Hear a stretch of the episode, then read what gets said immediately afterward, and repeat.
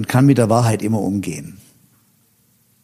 Also ich kann mit allem umgehen, nur nicht mit Unwahrheit. Mhm. Ich kann mit allem umgehen, nur nicht mit mangelnder Wahrhaftigkeit. Es ist immer gut, bei der Wahrheit zu bleiben. Am Ende des Tages zahlt sich das aus. Das heißt aber nicht, dass, dass ich versuche, Menschen zu verletzen. Es ist manchmal unvermeidbar, dass eine Botschaft auch mal schmerzhaft sein kann. Deswegen versucht man das ja auch irgendwie so zu verpacken, dass es trotzdem versteht, aber es vielleicht nicht ganz so weh tut. Mhm. Wie macht man das? Indem man die richtigen Worte findet. Gib mir die mal. Willkommen im Hotel Matze, dem Interview-Podcast Mit Vergnügen. Mein Name ist Matze Hiesch und ich treffe mich hier mit den für mich Besten der Besten, mit KünstlerInnen, mit UnternehmerInnen und mit schlauen Typen und versuche herauszufinden, wie die so ticken.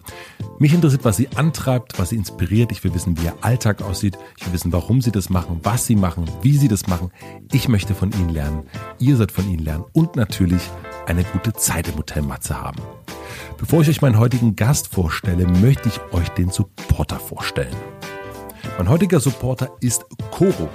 Bei Coro könnt ihr alles von Superfoods über Frühstücksessentials bis zu Nüssen und Snacks finden und unkompliziert online bestellen und dabei in bester Qualität und zu fairen Preisen. Das Besondere an Coro ist folgendes. Sie setzen sich für Preistransparenz und Nachhaltigkeit ein und kaufen dabei ihre Produkte für den Online-Vertrieb so nah am Erzeuger wie möglich.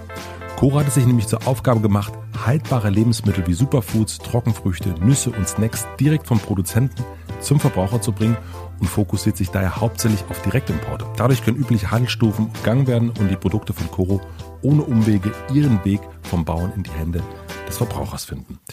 Eine weitere tolle Sache ist, dass es auf jeder Artikelseite unterhalb der Nährwertangaben findet ihr, dass einen Graphen gibt, der die Preisentwicklung der letzten Monate darstellt. Das ist echt super, denn somit könnt ihr jederzeit nachvollziehen, wieso sich ein Preis verändert hat und wovon er eigentlich abhängig ist. Coro übernimmt also für euch, für uns, den Preisvergleich, um ein faires Preis-Leistungs-Verhältnis anbieten zu können. Wo gibt's das sonst? Mit dem exklusiven Rabattcode HOTEMATZE erhaltet ihr 5% auf jede Bestellung auf corodrogerie.de. Den Link packe ich natürlich in die Shownotes. Vielen herzlichen Dank an Coro für den Support und nun zu meinem heutigen Gast. Mein heutiger Gast ist Jochen Schweizer. Jochen Schweizer ist vor allem Unternehmer. Viele kennen ihn vermutlich aus Die Höhle der Löwen. Dort war er als Juror unterwegs. Ich kenne seinen Namen durch seinen Erlebnisgutschein und war überrascht, dass dieser Jochen Schweizer wirklich ein Mensch ist und nicht nur eine Marke. Bevor er sein Firmenimperium aufgebaut hat, fuhr er mit dem Motorrad durch Afrika, wirkte als Stuntman in Actionfilmen mit und hat ein paar Weltrekorde aufgestellt. Er ist einer der Wegbereiter des Bungee-Jumpings in Deutschland und ist in dieser Funktion mal aus einem Helikopter in 1000 Meter Höhe gesprungen. Uff, Jetzt lässt es der 62-jährige Familienvater etwas ruhiger angehen. Er fällt nicht mehr ganz so tief und ist jetzt Erlebnisveranstalter, Investor, Vortragsredner und Buchautor. Ich habe Jochen Schweizer Anfang März in München in seiner eigenen Arena getroffen. Eigene Arena, wer hat sowas schon? Mich hat interessiert, warum ein so freiheits- und abenteuerliebender Mensch wie er noch so etwas wie einen beruflichen Alltag mit ins Büro kommen und Terminen hat. Wir sprechen über Sinn, Fleiß und operative Exzellenz. Es geht um Unternehmertum natürlich, Fehlerkultur und Mitarbeiterführung. Mir ist in der Vorbereitung aufgefallen, dass Jochen Schweizer ganz klar und deutlich sein Talent benennen kann. Das fand ich sehr, sehr außergewöhnlich und hatte viele, viele Fragen dazu. Ein Talent ist auf jeden Fall, und das werdet ihr gleich merken, sein Verkaufstalent. Ich fand es einen sehr, sehr interessanten Ausflug. Ich habe lange keinen Unternehmer mehr gesprochen und deswegen war es für mich besonders spannend und ich konnte mir mal ein unmittelbares Bild von einer menschgewordenen Überzeugungskraft machen. ich wünsche euch viel Vergnügen im Hotel Matze mit Jochen Schweizer. Okay, komm, schieß los. Dann fangen wir mal an. Ähm, die ersten 30 Minuten am Tag, die gehören dir, hast du gesagt. Immer. Immer. Wann stehst du auf? Heute Morgen 5.10 Uhr war ich hellwach, obwohl der Wecker auf 6 stand. Also ich war mal wieder vor der Zeit. Und ähm, die ersten 30 Minuten des Tages mache ich tatsächlich mindestens die fünf Tibeter mhm. oder eine kurze Yoga-Session von 30, 40 Minuten. Seit wann machst du das? Also seit wann weißt du, dass diese 30 Minuten dir gehören müssen? Eigentlich erst seit ich Unternehmer bin und da mich auch selber unter so einen Leistungsdruck gesetzt habe, also seit ungefähr 30 Jahren. Und wie geht's dann weiter? Also die fünf Tibeter dauern ja nicht 30 Minuten? Nee, die fünf Tibeter, die dauern zehn Minuten. Also die Zeit für die fünf Tibeter hat tatsächlich jeder Mensch, weil die dauern nur zehn Minuten und die bringen einen echt weiter. Wenn man auf den fünf Tibetern ein paar Yoga-Asanas aufbaut, ich habe da so eine bestimmte Asana-Folge, dann dauert es nochmal 35 Minuten länger. Mhm und endet äh, immer in einer Umkehrposition, also in einem Handstand oder einem Kopfstand oder einem Schulterstand. Und danach gehe ich frühstücken. Was isst du? Haferflocken. Kaffee? Nee, ich trinke morgens Tee und ich frühstücke am liebsten mein eigenes Powermüsli. Natürlich. Aber das hast du ja noch nicht ganz, das hast du ja noch nicht so lange. Genau, also die, um die Frage korrekt zu beantworten, früher habe ich meistens Haferflocken ja. gegessen oder halt ein Müsli, was ich mir gekauft habe. Und jetzt bin ich so auf dem Paleo-Trip. Mhm. Also das Paleo-Ernährungsprinzip sagt ja, wir versuchen uns so zu ernähren, wie wir vermuten, dass sich unsere Vorfahren vor 30.000 Jahren ernährt haben. Und da gab es eben noch kein Getreide, aber es gab Nüsse und Sämereien. Und ich habe selber ein eigenes Paleo Fruit Müsli rausgebracht. Mhm. Und dieses Paleo Fruit Müsli gibt es übrigens bei Edeka. dieses Paleo Fruit Müsli esse ich tatsächlich jeden Morgen. Steht auch hier im Regal übrigens. Da gebe ich dir nachher noch eins mit. Sehr, sehr gut. Da, ist direkt der, der Unternehmer ist direkt äh, ist direkt da. Sehr, sehr gut. Naja, als Unternehmer muss man was unternehmen, nicht wahr? Und wer was unternimmt, dem kann auch mal was misslingen. Und ich bin ziemlich froh, dass mein Ausflug in die Lebensmittelbranche bisher von Erfolg gekrönt ist und ich arbeite hart daran, dass es auch so bleibt. Ja, ja, zu den Fehlern und so weiter, da kommen wir noch. Wir haben ja noch ein bisschen Zeit. Ähm, dann warst du ja heute theoretisch äh, 5.40 Uhr fertig mit deinen, mit deinen 30 Minuten. Wie geht's dann weiter für dich? Ab wann schaltest du dein, dein großes Handy an? Wie? Noch nicht. Also erstmal äh, gehe ich dann duschen. Ähm, dann frühstücke ich mit meiner Familie und heute war ich, glaube ich, um 8 Uhr äh, hier in der Arena und hatte die ersten Termine. Wenn ich dich jetzt so einen Tag begleiten würde mit Kamera, was würde ich dann so sehen? Ah, du würdest sehen, dass ich jetzt äh, um 16 Uhr noch eine Surf-Session eingebaut habe. Das mache ich ja nicht jeden Tag, dass ich eine Runde surfen gehe oder auch gestern war ich fliegen zum Beispiel. Also ich gehe immer entweder surfen oder fliegen. Immer ist nicht ganz wahr. Also ich schaffe es dann an vier bis fünf Tagen die Woche, um realistisch zu sein. Ja. Und wie viele Termine hast du so am Tag? Das hängt vom Tag ab. Also montags und freitags versuche ich mich weitgehend terminfrei zu halten, um unverplante Zeit zu haben. Vor allen Dingen aber auch, um aufs Wetter reagieren zu können. Weil montags und freitags richtet sich meine Arbeitszeit nach den Schnee- und Wetterbedingungen. Okay. Und feste Termine versuche ich nur dienstags, mittwochs und donnerstags zu machen. Da lege ich mich dann fest. Aber ich versuche eben zum Beispiel am Montag zumindest vormittags keine Termine zu machen, um dann noch vielleicht einen Tag in meinem Alpendomizil bleiben zu können, wenn das Wetter schön ist oder wenn ich noch eine Skitour gehen will am Vormittag. Und dann aber jetzt so einen äh, ganz normalen Mittwoch haben wir heute, ne? Ähm, wie viele Termine hast du heute?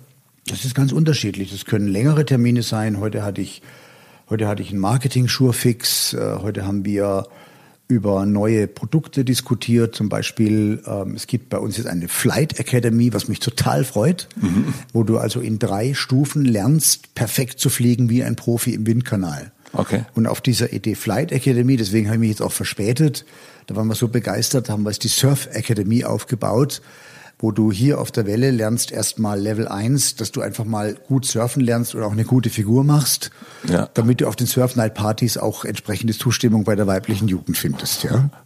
Und Level 2 ist dann Eisbach Level, also äh, Jumpstart, äh, ein paar coole Turns und Level 3 ist Ocean, heißt Ocean.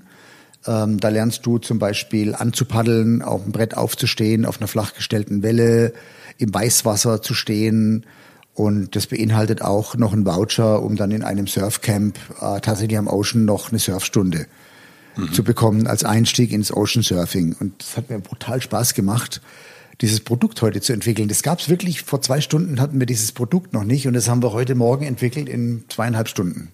Und dann sitzt du hier, du, du spinnst dann mit rum mit ein paar Jungs und Mädchen aus deiner, aus deiner Firma und die nee, immer mit den Kompetenzträgern. Also mhm. das ähm, ist ja mein Managementprinzip, dass ich versuche, immer die Besten zu haben.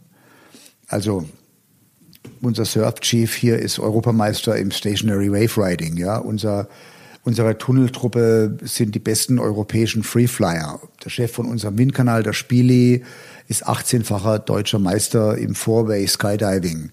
Also ich versuche immer bei den Erlebnissen Leute an den Start zu bringen, die dieses Erlebnis verkörpern, glaubwürdig vermitteln können, aber es auch wirklich leben, intrinsisch leben. Ja. Wenn du jetzt nicht diese halbe Stunde am Morgen hast oder den, den Montag oder den, den Nachmittagssurf, was ist dann mit dir? Was, ähm, wie, wie wärst du, wenn du es nicht hättest? Das geht ein, zwei Tage gut und dann werde ich hibbelig. Ja. Was kann dich dann aus dem Gleichgewicht bringen? Ja, kein Sport. Also ich, ich finde, jeder Mensch sollte jeden Tag seinen Körper auch pflegen, sprich auch moderat belasten. Das ist ja Teil eines ähm, Wellbeing-Konzeptes, dass ich so ich mein Gehirn trainieren muss, dass ich nicht verblöde, muss mhm. ich es halt trainieren. Ja. So muss ich auch meinen Körper trainieren, sonst schlaft er halt ab. Ja. Und ähm, wir sind uns selbst verantwortlich. Also wir sind unserer geistigen und körperlichen Leistungsfähigkeit verantwortlich. Und wir sind alle äh, informiert genug, um zu wissen, äh, was trägt jetzt dazu bei und was schadet eher. Und ist hippelig, ist das für dich so ein, äh, ist das so, dass du mit den Füßen wackelst oder ist hippelig auch, äh, dass du geistig nicht. Äh nee, dass ich mich nicht wohlfühle. Ja? Wenn ich mich nicht bewegt habe, äh, fühle ich mich irgendwann nicht mehr wohl. Und, ähm, und die Lösung ist einfach, mich dann zu bewegen. Mhm. Du hast mal gesagt, ähm, man sollte keine Angst vor Fehlern haben, man sollte lieber Angst davor haben, keine Fehler gemacht zu haben. Was ist dein letzter größerer Fehler?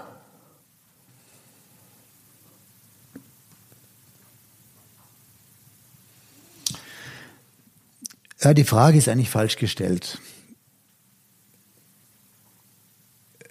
Weil es entscheidend ist ja, da wo wir heute stehen, das ist das Resultat der Summe aller Entscheidungen der Vergangenheit. Und jeder Mensch macht Fehler. Und, und die Summe aller Entscheidungen führt zu einer Position, in der du dich heute bewegst. Und dann kommt noch der Faktor Glück oder Pech dazu oder Rahmenbedingungen. Aber im Wesentlichen gestalten wir unser Leben schon aus der Summe unserer Entscheidungen. Und wenn ich jetzt so auf mein Leben gucke, könnte man meinen, ich hätte, also ich habe natürlich mehr richtige als falsche Entscheidungen gefällt, sonst wäre ich nicht da, wo ich heute bin. Aber ich habe natürlich auch signifikant, vermeintlich signifikant falsche Entscheidungen gefällt. Aber diese Fehler, die ich gemacht habe, die haben mich gezwungen, eine Situation zu meistern, in die ich ja nicht gekommen wäre, wenn ich den Fehler nicht gemacht hätte. Also bin ich doch heute eigentlich das Produkt auch meiner Fehler. Denn ich wäre heute ja nicht der, der ich bin, wenn ich nicht aufgrund der Fehler, die ich gemacht habe, gezwungen gewesen wäre, scheinbar ausweglose Situationen zu meistern. Und indem man diese Situationen meisternd, wächst man. Es gibt einem die Chance auf Wandel und Wachstum, also auf Entwicklung. Und das führt dann halt dazu, dass man vielleicht auf eine andere, auf eine andere Flugfläche kommt im Leben. Das kann ich total nachvollziehen. Was mich interessiert, warum ich das frage, äh, ist oder gefragt habe, ist eher, was ist für dich eigentlich heutzutage noch ein Fehler? Also was nimmst du selber als ähm, Das ist eine ganz natürliche Frage. Das ist doch, was weiß ich, eine Mutter, die ähm, die äh, im Umgang mit ihrem Kind äh, an sich selbst ein Fehlverhalten identifiziert, die grämt sich ganz fürchterlich und schläft nicht und macht sich selbst Vorwürfe und sagt, es war der fürchterlichste Fehler. Äh, vielleicht war es genau das Richtige für das Kind in der Nachbetrachtung. Also ich gräme mich nicht. Es macht überhaupt keinen Sinn, nach hinten zu blicken. Es macht nur Sinn, nach vorne zu blicken. Ich kann die Situation nicht ändern. Ähm, also ich kann die Vergangenheit nicht ändern, aber ich kann meine Zukunft gestalten. Deswegen guckst du nicht zurück und sagst, also deswegen fällt es dir gerade so schwer zu sagen. Es macht überhaupt gar keinen Sinn, zurückzugucken. Why should I? Das kostet einfach nur unnötig Energie. Ich richte mein, das Leben, das Leben ist zwischen Vergangenheit und Zukunft. Nämlich jetzt. Und in diesem Jetzt will ich versuchen, das Bestmögliche zu geben. Und ich weiß kann die Vergangenheit nicht ändern und ich weiß nicht, was die Zukunft bringt. Ich kann nur im Jetzt mein Bestes geben.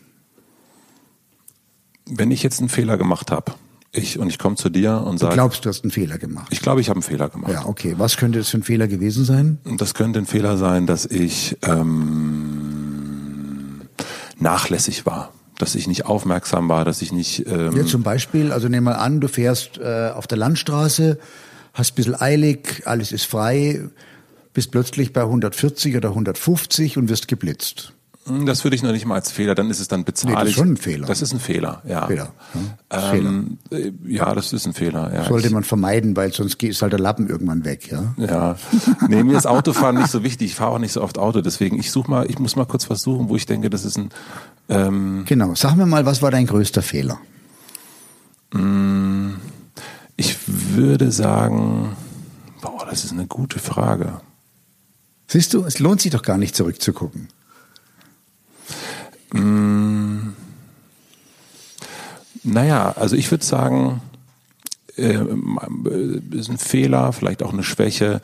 Ich kann nicht so gut, ähm, ich kann Menschen nicht so gut, wenn ich, ich habe eine Firma, habe ähm, 25 Leute da und wenn jemand nicht gut arbeitet und ich merke, es passt nicht so richtig, ich bin ganz schlecht darin zu sagen, du musst jetzt gehen.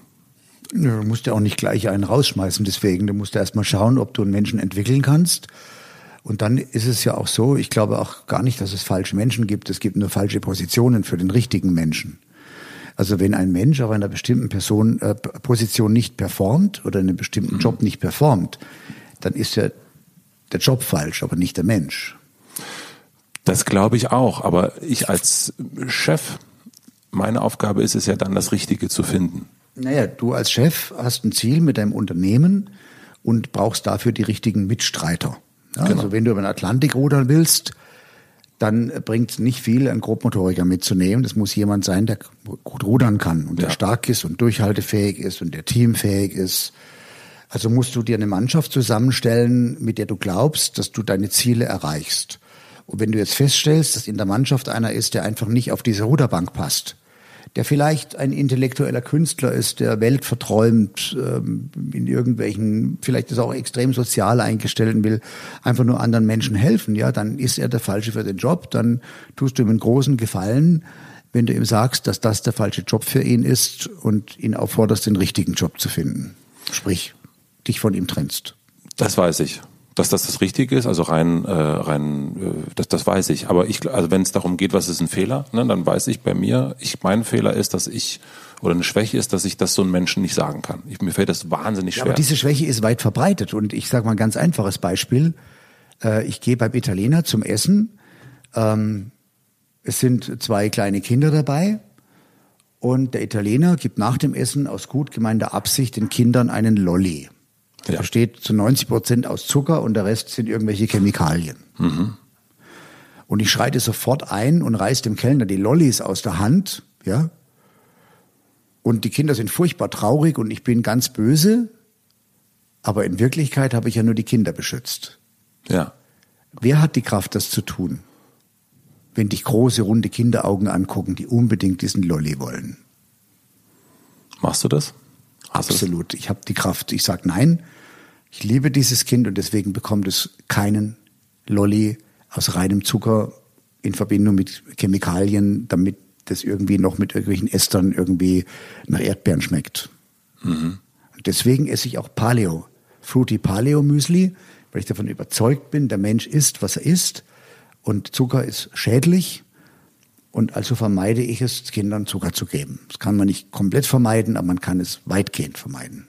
Bist du gut darin, Menschen zu sagen, nee, das passt hier gerade nicht? Absolut, weil ich, äh, man kann mit, man kann mit der Wahrheit immer umgehen.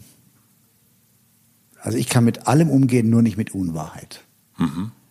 Ich kann mit allem umgehen, nur nicht mit mangelnder Wahrhaftigkeit.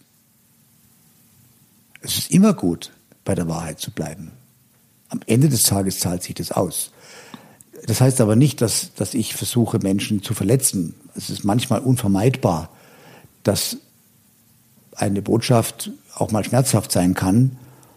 Deswegen versucht man das ja auch irgendwie so zu verpacken, dass es trotzdem versteht, aber es vielleicht nicht ganz so weh tut. Mhm. Wie macht man das? Indem man die richtigen Worte findet. Gib mir die mal. Also in Bezug auf den Angestellten, der eben als Ruderer auf der Bank nicht passt, mhm. würde ich ihm ja nicht sagen, hör mal, du hast keine Muckis und hast kein Durchhaltevermögen und du bist nicht teamfähig und du kannst nicht rudern und deswegen musst du raus aus diesem Boot. Sondern ich würde ihm das anders verkaufen. Ich würde sagen, du hör mal her, du hast großartige soziale Fähigkeiten, du bist kommunikativ. Ähm, wir reden aber beim, beim Rudern nicht. Also diese Eigenschaft nutzt dir in diesem Job nichts, ja. Und du bist ähm, unglaublich einfühlsam ähm, und äh, bist also ein extrem sozialer Typ. Ja? Mhm. Nützt gerade nichts hier auf der Ruderbank, wo wir von morgens bis abends einfach nur rudern und nicht reden. Mhm. Ähm, ich glaube, dass ähm, du diese Stärken, da liegen, liegt dein Talent und deine Aufgabe ist es, das Talent in dir selbst zu entdecken und zur Entfaltung zu bringen. Und da, wo du jetzt bist, wirst du dein Talent nicht zur Entfaltung bringen können. Und deswegen glaube ich, dass es richtig ist, dass du einen anderen Weg gehst. Das hört sich doch ganz anders an, als zu sagen, hey, pass mal auf, du kannst nicht rudern, deswegen schmeiße ich dich mhm. aus dem. Boot. Mhm. Ja, vollkommen. Das hört sich, also hört sich, äh, ja, vielen herzlichen Dank. Ähm, du hast gesagt, 95 Prozent unserer Ängste sind völlig irrelevant und hindern uns an der Entfaltung. Was würdest du sagen, ich weiß, es ist schwierig zurückzublicken, aber was würdest du sagen, war deine größte Angst? Ich hatte als Kind furchtbare Angst vorm Wullewutz. Erzähl mir, was ist der Wullewutz? Also ich war natürlich kein braver Junge, ich war ein ziemlich auftriebiger Zehnjähriger, schwer beherrschbar. Meine Mutter war alleinerziehend, hat sechs Tage die Woche gearbeitet, ich war ein Schlüsselkind. Das war großartig, weil mit dem Schlüssel um den Hals hatte ich natürlich eine Menge mehr Freiheit als meine Schulkameraden. Also das war das größte Glück im Nachhinein. Auch wenn es sich manchmal einsam angefühlt hat. Und meine Mutter hat dann immer, wenn ich nicht brav war, und wir hatten einen Kohlenkeller, und da musste man dann runtergehen in den Kohlenkeller, Kohlen holen. Und da gab's noch aus dem Zweiten Weltkrieg einen zugemauerten Gang, der unter der Kellertreppe in so einem ganz tiefen, dunklen Loch begann. Und da wohnte der Wullewutz in diesem dunklen Loch. Und ich musste immer an diesem dunklen Loch vorbei, wenn ich runtergeschickt wurde, Kohlen holen. Mhm. Und äh, ich hatte natürlich echt immer, das war schon, ich habe mich da immer schnell vorbeigedrückt, in den Kohlenkeller, Kohlen geschippt, ja, die Kohlenschütte hochgetragen. Und ja, ich hatte Angst vor dem Bullewutz. Und irgendwann habe ich gedacht, jetzt, jetzt gehe ich mal gucken. Mhm.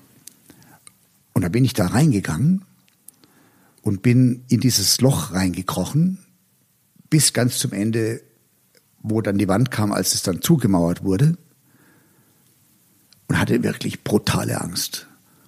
Und ich, habe, ich hatte so viel Angst, dass ich gar nicht mehr gewagt habe, irgendwie mich zu bewegen. Mhm. Weil ich hatte dann irgendwas gehört. Vielleicht war es eine Ratte, die geraschelt hat.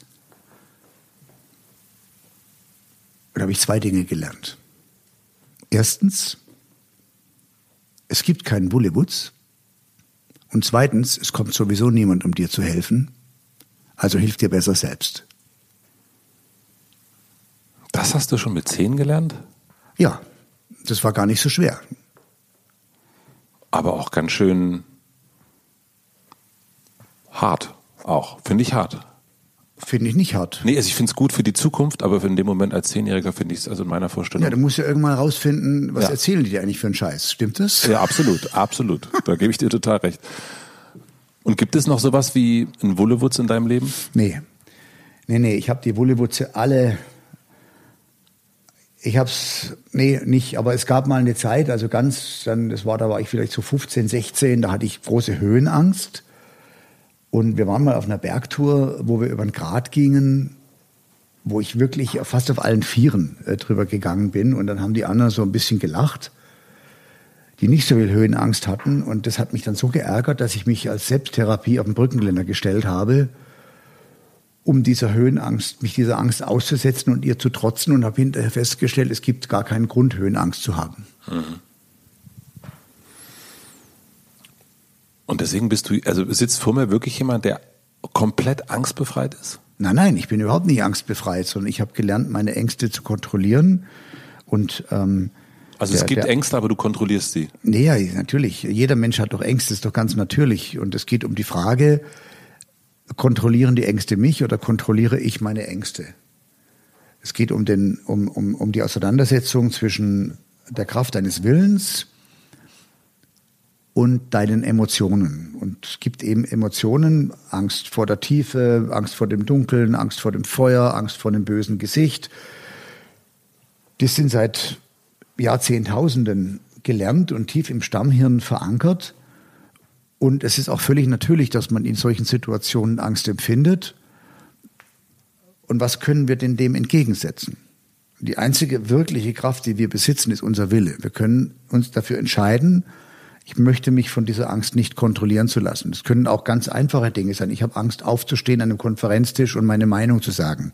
Ich habe Angst, auf eine Bühne zu gehen und mich dort zu zeigen. Ja? Es gibt Mitarbeiter, die haben Angst, in einen Pitch zu gehen. Also ein Pitch ist, wenn man sich bewirbt um einen Auftrag eines großen Kunden und die Teams bereiten sich gut vor und dann haben die echt die Düse und sind aufgeregt und nervös vor der entscheidenden Präsentation, wo sich ihr Schicksal entscheidet, werden wir diesen Etat gewinnen oder werden wir nicht gewinnen. Und ich sage immer, hey Leute, ihr könnt nicht verlieren. Ihr könnt nur gewinnen, weil ihr habt diesen Auftrag jetzt nicht. Und wenn ihr zurückkommt und habt ihn immer noch nicht, habt ihr nichts verloren. Mhm. Ihr könnt nur gewinnen. You got nothing to lose.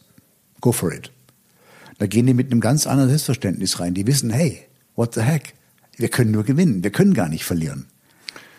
Naja, also, wenn ich jetzt ein Mitarbeiter wäre und ich bin der Pitchmann, aus welchem Grund auch immer, vielleicht weil ich Ideen habe oder was auch immer, und dann komme ich aber immer wieder zurück und sage, Jochen, wir haben nicht verloren. Naja, also wenn du, ja genau, ich habe nichts gewonnen, dann sitzt du auf der falschen Bank. Ne? Dann bist du das Ruderboot-Beispiel äh, bemühen, dann hockst du auf der falschen Bank. Dann bist du nicht der Akquisiteur. Ein Akquisiteur braucht ungefähr eine Drittel, ein Drittel Abschlussquote.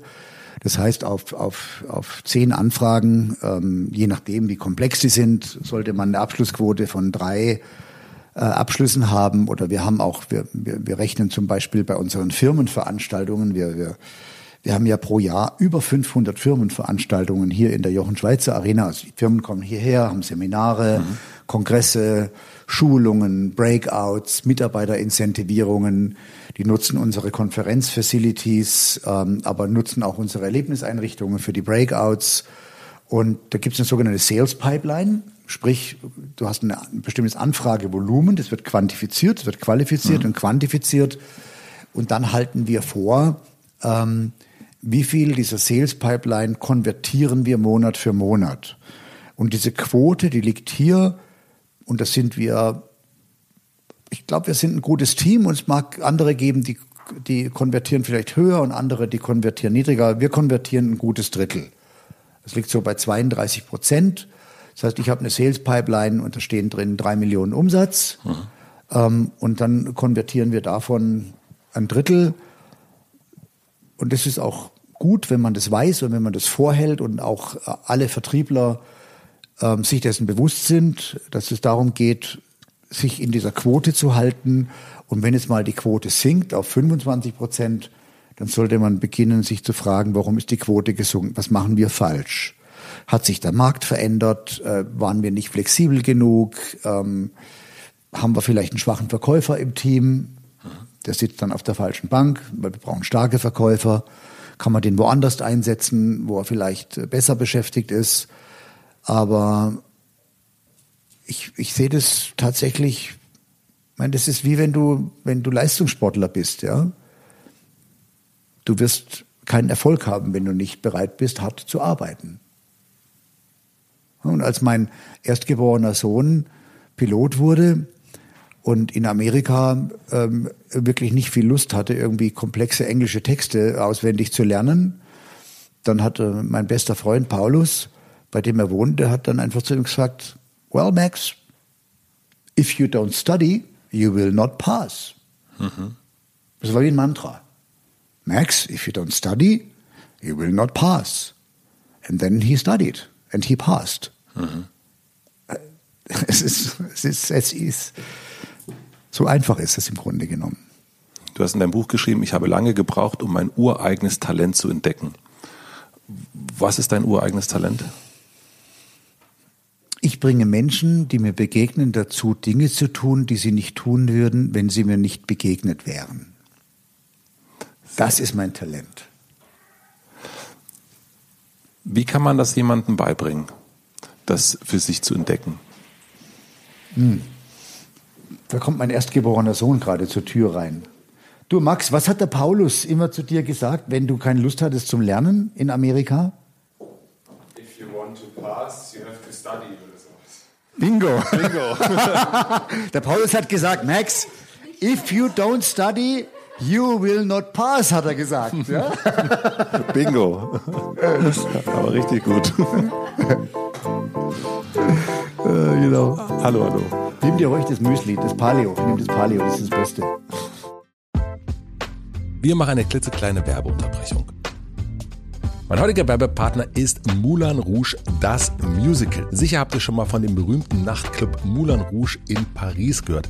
Dazu gibt es exklusiv in Köln ein spektakuläres Musical, das im Jahr 1899 spielt und auf dem gleichnamigen Oscar-prämierten Film von Bess Luhrmann basiert. Nicht nur der Film, sondern auch das Musical konnte schon zahlreiche Zuschauerinnen und Zuschauer begeistern und gilt deswegen als das aktuell erfolgreichste Musical in Deutschland. Es hat sogar schon zehn Tony Awards abgestaubt. Falls ihr nicht wisst, was die Tony Awards sind, ich wusste das auch nicht. Es handelt sich dabei um den wichtigsten Theater- und Musicalpreis, also quasi vergleichbar mit dem Oscar in dieser Kategorie. Sollte man sich also nicht entgehen lassen, das Musical. Wenn ihr nun Lust habt auf große Emotionen und einen Soundtrack quer durch die Popmusikgeschichte, solltet ihr euch ein Ticket sichern. Das gibt es bereits ab 59,90 Euro und den Link findet ihr natürlich wie immer in meinem Linktree in den Shownotes. Vielen Dank an Moulin Rouge, das Musical, für die Unterstützung dieser Folge. Und nun zurück zum Gespräch. Ähm, also wir waren bei Talent und du hast gerade dein ureigenes Talent ähm, äh, schön formuliert. Wie findet man das heraus? Was sein Talent ist? Was das hat dir geholfen? Schwer. Das ist sehr schwer. Ich habe ja 50 Jahre gebraucht, bis ich verstanden habe, dass das mein Talent ist. Ich habe aber dieses Talent immer gelebt. Also ich war schon in der Schule immer der, der die Streiche ausgeheckt hat. Ich war immer der, der irgendwie, wir haben es eine Bande genannt, wir treffen uns am dicken Baum in der großen Pause. Dann haben wir irgendwas ausgeheckt. Ja. Ähm, also ich war schon immer der Initiator, heute würde ich sagen der Inspirator. Ähm, und, äh, und daran hat sich nichts geändert. Ich habe nur lange gebraucht zu verstehen, dass es tatsächlich mein Talent ist, Menschen aus ihrem wie soll ich sagen, aus ihrer Bahn ein bisschen manchmal zu holen und ihnen ähm, einen anderen Blickwinkel auf bestimmte Dinge zu vermitteln. Und das macht mir auch große Freude. Aber das so wirklich zu formulieren, also diesen Satz, den du gerade gesagt hast, das ist ja auch den Satz, den sagst du immer an der Stelle, wenn man dich das fragt oder wenn du das aufschreibst, das ist, ein, das ist ganz klar formuliert äh, und auf den Punkt gebracht. Was hat dir geholfen, das so, also nicht nur zu erahnen, sondern auch wirklich auf den Punkt zu bringen? Durch Reflexion man ist ja, wenn man, wenn man sehr jung ist und wild, ist man ja nicht sehr reflektiert. Mhm. Und äh, wenn du dann, äh, dann hast du natürlich ab und zu mal, ich war zwei, dreimal in meinem Leben wirklich schwer verletzt und dann hast du sehr viel Zeit zu reflektieren in der Phase der Rekonvaleszenz oder die, die Wochen, die man dann auch zum Teil im Krankenhaus gelegen ist oder auch die Zeit im Rollstuhl, da habe ich dann äh, reflektiert, äh, so, ähm, was ist denn jetzt mein Leben und wie geht's denn jetzt weiter? Und dann beginnst du nachdenklich zu werden. Manchmal brauchst du einfach so einen Nackenschlag, um, äh, um zu reflektieren.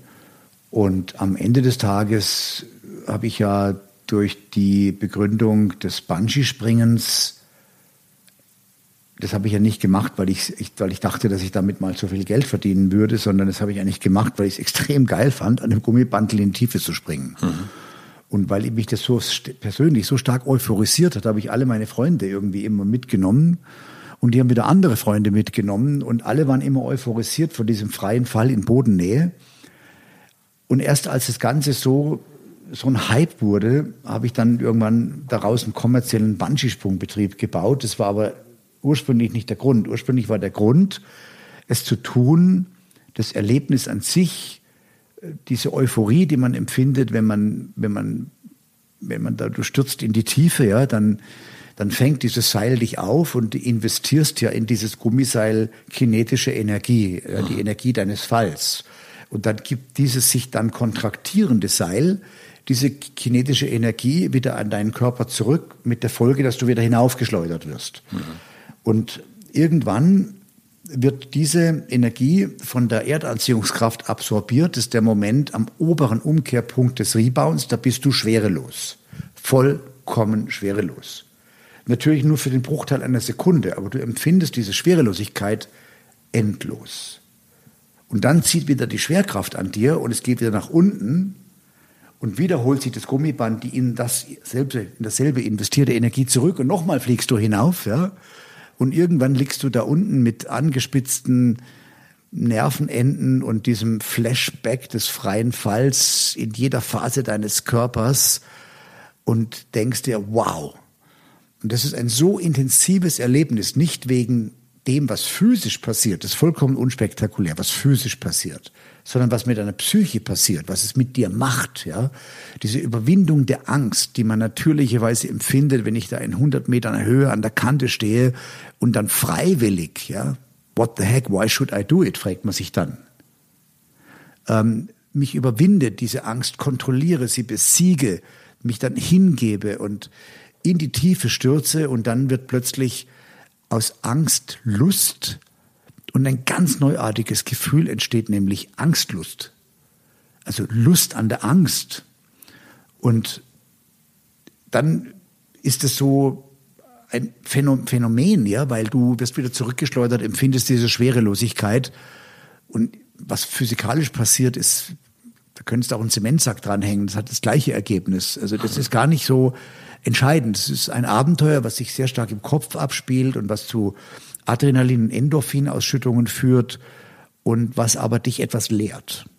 Das Wichtigste ist die Lehre, die du aus einem Bungee-Sprung mitnimmst in dein Leben nach dem Sprung. Jetzt hast du ja quasi mir, jetzt hast du dein großes Talent. Was ist die Lehre? Nee. Was, lernen, was, was nehme ich mit als Lehre?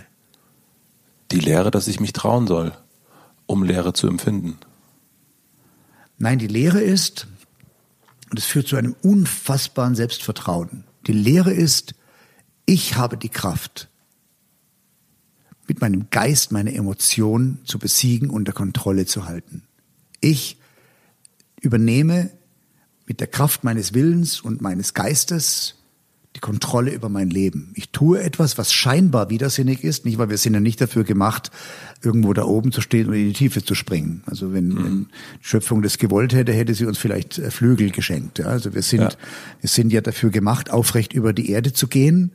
Ähm, aber ich glaube nicht, dass die Schöpfung vorhatte, dass Menschen fliegen und in, in dem Menschen eben fliegen, springen.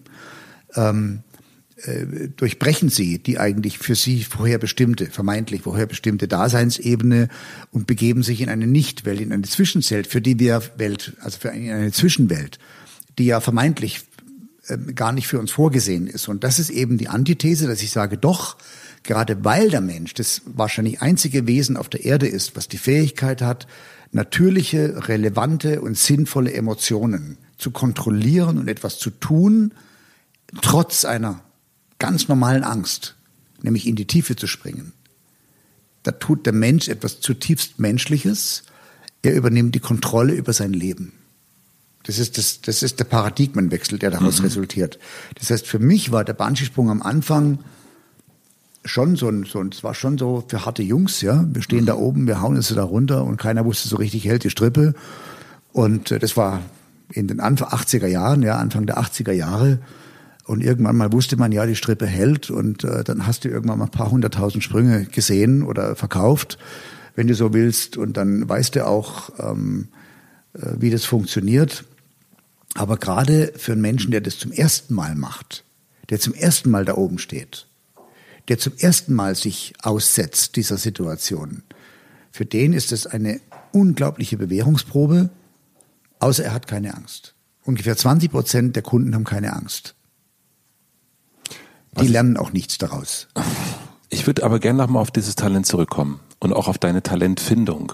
Ähm, und du hast du erst gerade schön gesagt, als ihr hier heute zusammen saßt, zweieinhalb Stunden und euch so einen sechs, äh, sechs Phasenplan überlegt hat, wie man so surfen lernt. Surf Academy, ich finde, das macht mir so Spaß. Aber jetzt überlegen wir uns mal oder stellen wir uns mal vor, ich würde dich bitten, mit mir eine Talentfindungs Academy ähm, zu eröffnen.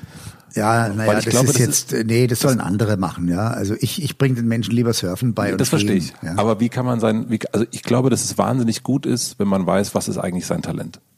Und es scheint dir ja auch sehr, sehr viel gebracht zu haben, das wirklich zu wissen. Das ist einer der ersten Sachen, nee, die du in deinem Buch... Nee, das tatsächliche Wissen hat jetzt gar keinen Vorteil mehr gebracht, nur Erkenntnis, ja. Ich habe ja immer so gelebt. Also ich habe ja ohne es zu wissen, was mein Talent ist, immer so gelebt. Und es hat am Schulhof angefangen und äh, ich war derjenige, der gesagt hat, jetzt nehmen wir die Motorräder anfahren durch Afrika. Oder ich habe gesagt, jetzt segeln wir äh, durch Polynesien und äh, also ich war immer der Inspirator oder auch Initiator. Ich hatte meistens die Ideen und dann ist es ja ganz normal, dass du diese Stellung gewinnst in deinem sozialen Umfeld. Ähm, der Jochen hat wieder was ausgeheckt und dann gehen wir los und dann erleben wir was ja. zusammen. Dass, dass das mein originäres Talent wahrscheinlich ist, hat jetzt an meinem Leben nichts mehr geändert. Ich war mir nur etwas bewusster. Ich glaube, diese Erkenntnis um sein Talent, und das scheint mir, wenn ich mir so deine Sachen angucke oder dein, ne, dein, dein Buch angucke, dann scheint mir dieses, die Erkenntnis des Talents dir eine, eine, Himmelsrichtung gegeben haben. Ja, das hilft jedem Menschen weiter. Also die, es gibt so diesen schönen Satz, schnitze das Leben aus dem Holz, aus dem du gemacht bist. Ja. Und ähm, wenn ich zum Beispiel hätte ein Fußballspieler werden wollen, das wäre ein sehr vergeblicher Versuch gewesen, weil ich einfach mit Bällen nicht gut umgehen kann. Mhm. Dafür kann ich halt andere Sachen. Und äh, ich glaube, es ist, tut jedem Menschen gut, zu reflektieren, was kann ich eigentlich besonders gut, was macht mir denn eigentlich Spaß. Das ist meistens hängt es zusammen, ja, was, was einem Spaß macht, macht man oft. Und wenn man etwas oft macht, macht man es gut. Und zwar ganz egal, ob das jetzt Klavierspielen ist oder angeregte Diskussionsrunden äh, äh, zu haben oder eben draußen tolle Dinge zu erleben, ja. Und ähm, ich glaube, in jedem Menschen steckt ein ureigenes Talent. Und jeder Mensch ist auch einzigartig. Und es ist vielleicht tatsächlich eine unserer Lebensaufgaben, das eigene Talent in sich selbst zu entdecken und zur Entfaltung zu bringen. Da werden jetzt andere Menschen sagen, aber mein Talent ist es, das Talent in meinem Kind zu entdecken und mein Kind so zu fördern, dass dieses Kind sein Talent entwickelt und auf diesem Gebiet sehr, sehr erfolgreich wird, dann ist es auch okay. Glaubst du, dass wenn man ein Talent hat, dass man auch automatisch gut ist darin? Also, dass man einen Vorteil hat, darin gut zu sein? Ja, also hängt ja immer von, von der Frage ab, wie groß ist dieses Talent, ja. Es hat ja, das hat ja auch mal eine Quantität, also wie viel von diesem Talent ist mir mitgegeben worden. Aber ich glaube, am Ende des Tages ist es wahrscheinlich wie im Leistungssport. Am Ende des Tages ist es äh, 20 Prozent Talent und 80 Prozent Fleiß. Warum bist du Unternehmer geworden? Weil ich schon immer Dinge unternommen habe. Und als Unternehmer muss man was unternehmen. Ja, ja habe ich schon mal gehört, ja. Und weil ich halt einfach ähm, vom Leben in eine Situation gebracht worden bin oder eben meine Handlungen mich in eine Situation gebracht haben, äh, in der dann eine Unternehmensgründung unausweichlich wurde. Es blieb mir nichts anderes übrig. Und wie viele Erlebnisse verkauft ihr so im Jahr? ja, also hier in der Jochen Schweizer Arena haben wir über 500.000 Besucher pro Jahr und, ähm, und äh, verkaufen etwa 450 Veranstaltungen an Firmen. Und über die kuratierten Portale mhm. verkaufen wir nochmal ungefähr zwei Millionen Erlebnisgutscheine, von denen ein Teil eben auch hier in der Arena eingelöst wird. Und wie viel bleibt da so hängen? Es ist ein profitables Geschäftsmodell. Da bin ich auch stolz drauf, weil wir verkaufen ja keine nutzlosen Klingeltöne, sondern was wir verkaufen, macht Sinn, denn wir bereichern das Leben von Menschen mit Erlebnissen. Und da darf man auch was dran verdienen. Ja, darf man auf jeden Fall. Aber erlaubt mir die Frage, müsstest du noch arbeiten? Nein, aber das hätte ich eigentlich nie wirklich gemusst. Ja. Ich habe als Stuntman so gute Gagen erlöst, ich kann mich erinnern, Mein, also das kann ich zum Beispiel auch ganz offen sagen. Ich habe damals bin ich nochmal für Fisherman's Friend, da war ich schon relativ alt, da war ich schon fast 40, ähm, nochmal angetreten und da habe ich für so einen Stunt 150.000 Mark bekommen. Das war der Weltrekordsprung ähm, für die Kampagne Have a Strong Experience. Der ist bis heute im Guinness Buch der Rekorde. Ähm, ich habe als Stuntman immer gutes Geld verdient und ich hatte immer gute Ideen. Die Frage ist auch irgendwie falsch gestellt, müsste ich arbeiten? Ich will arbeiten. Ja, ja. Da, da, macht, doch, macht doch Spaß, etwas zu bewegen. Mein großes Fragezeichen äh, in der Beschäftigung mit Jochen Schweizer. Du bist mit deinem guten Schulfreund Kaspar, bist du in sehr, sehr jungen Jahren mit dem Motorrad durch Afrika gereist. Ja, das war cool. Und ja. es gibt, äh, du hast darüber was gesagt, und zwar sagtest du, diese Fahrt entsprach meinen Wünschen und Idealen. Spontan leben und entscheiden. Keine Termine, keine Verpflichtung. Ja, dabei ist es nicht geblieben. Ganz genau. Aber alles, aber alles im Leben hat seine Zeit. Ich glaube, der Mensch geht in seinem Leben durch verschiedene Lebensphasen und diese Lebensphasen sind geprägt von unterschiedlichen Umständen. Wenn du ganz jung und unbeschlagen bist und du bist ein wilder Halbstarker, dann ist es natürlich genial, dass du das ausleben kannst und du kannst dich auf deinen Moped setzen und fährst 20.000 Kilometer durch Afrika und du hast keinen Plan, außer ich will da ankommen. Irgendwann mal, aber egal wann. Vielleicht willst du auch die Route ändern und landest in Indien. Das ist natürlich das größte Maß an Freiheit. Das kann man, glaube ich, nur erleben, wenn man noch gar keine Verantwortung trägt. Dann kommst du in eine andere Lebensphase, nachdem du das ausgelebt hast, wo du sagst, jetzt möchte ich schon sehr konkret ähm, ein paar Grundlagen schaffen. Ich möchte zum Beispiel ein Haus bauen ich möchte eine Familie gründen.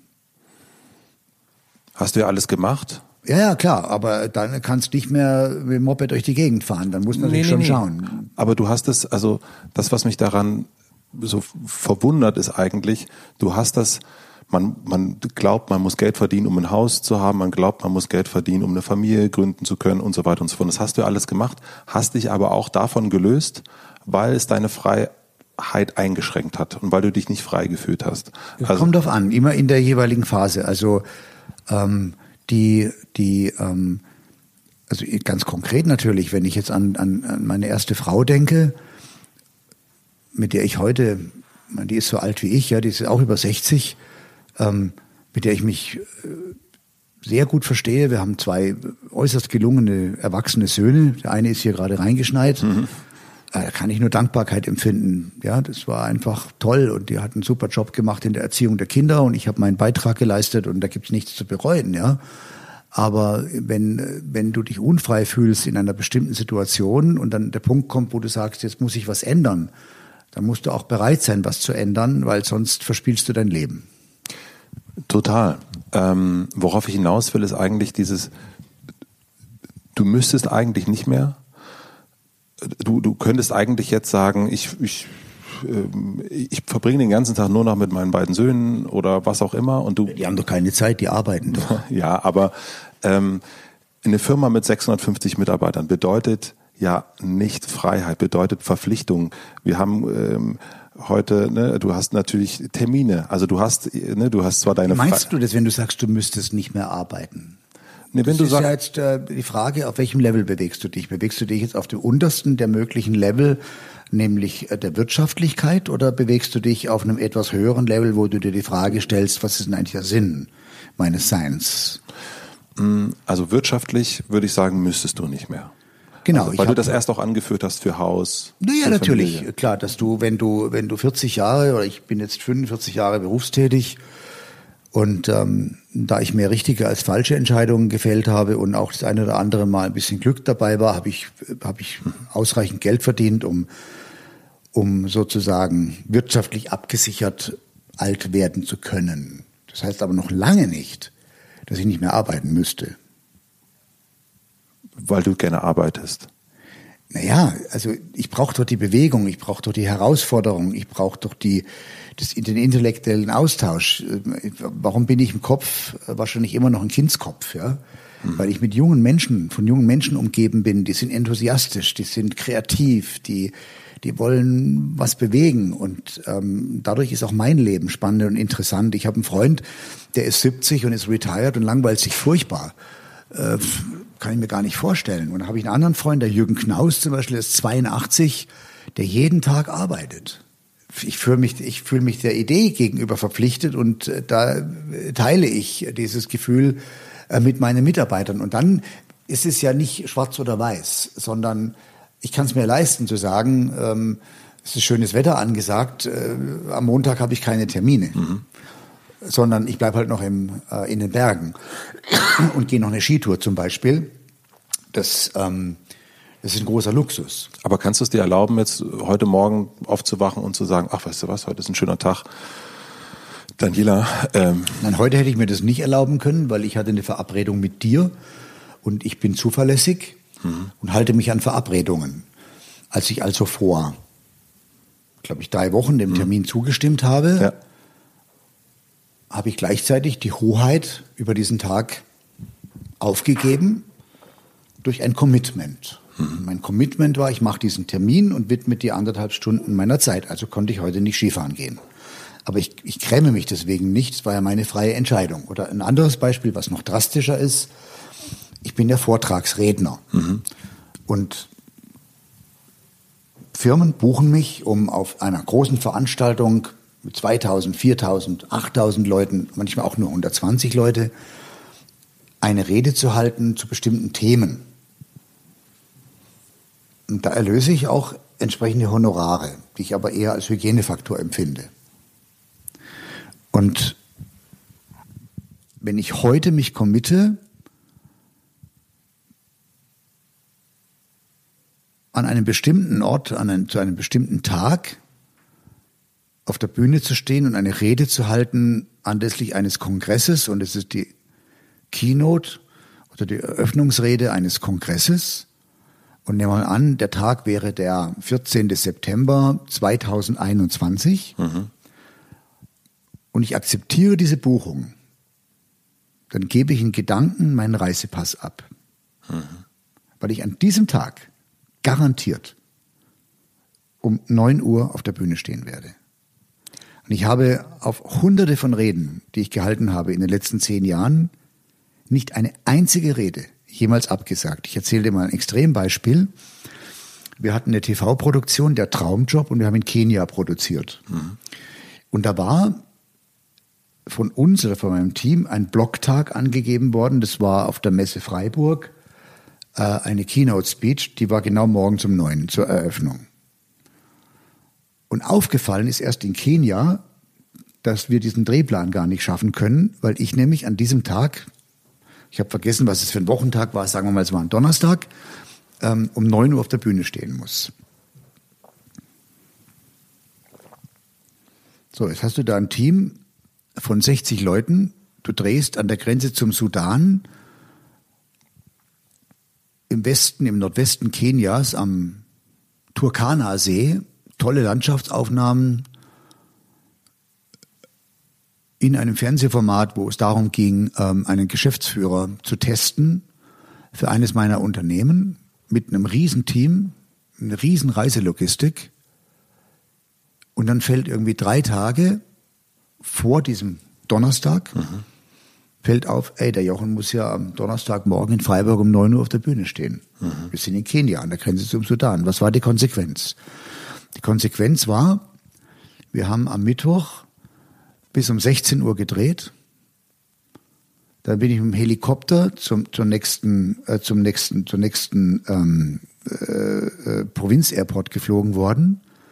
Von dort mit einer Cessna Caravan zum Jomo Kenyatta Airport in Nairobi. Dann bin ich um 22 Uhr in die Lufthansa-Maschine ähm, Nairobi-Frankfurt gestiegen, bin in Frankfurt um 7.20 Uhr morgens gelandet, schon relativ knapp für 9 Uhr in Freiburg zu sein.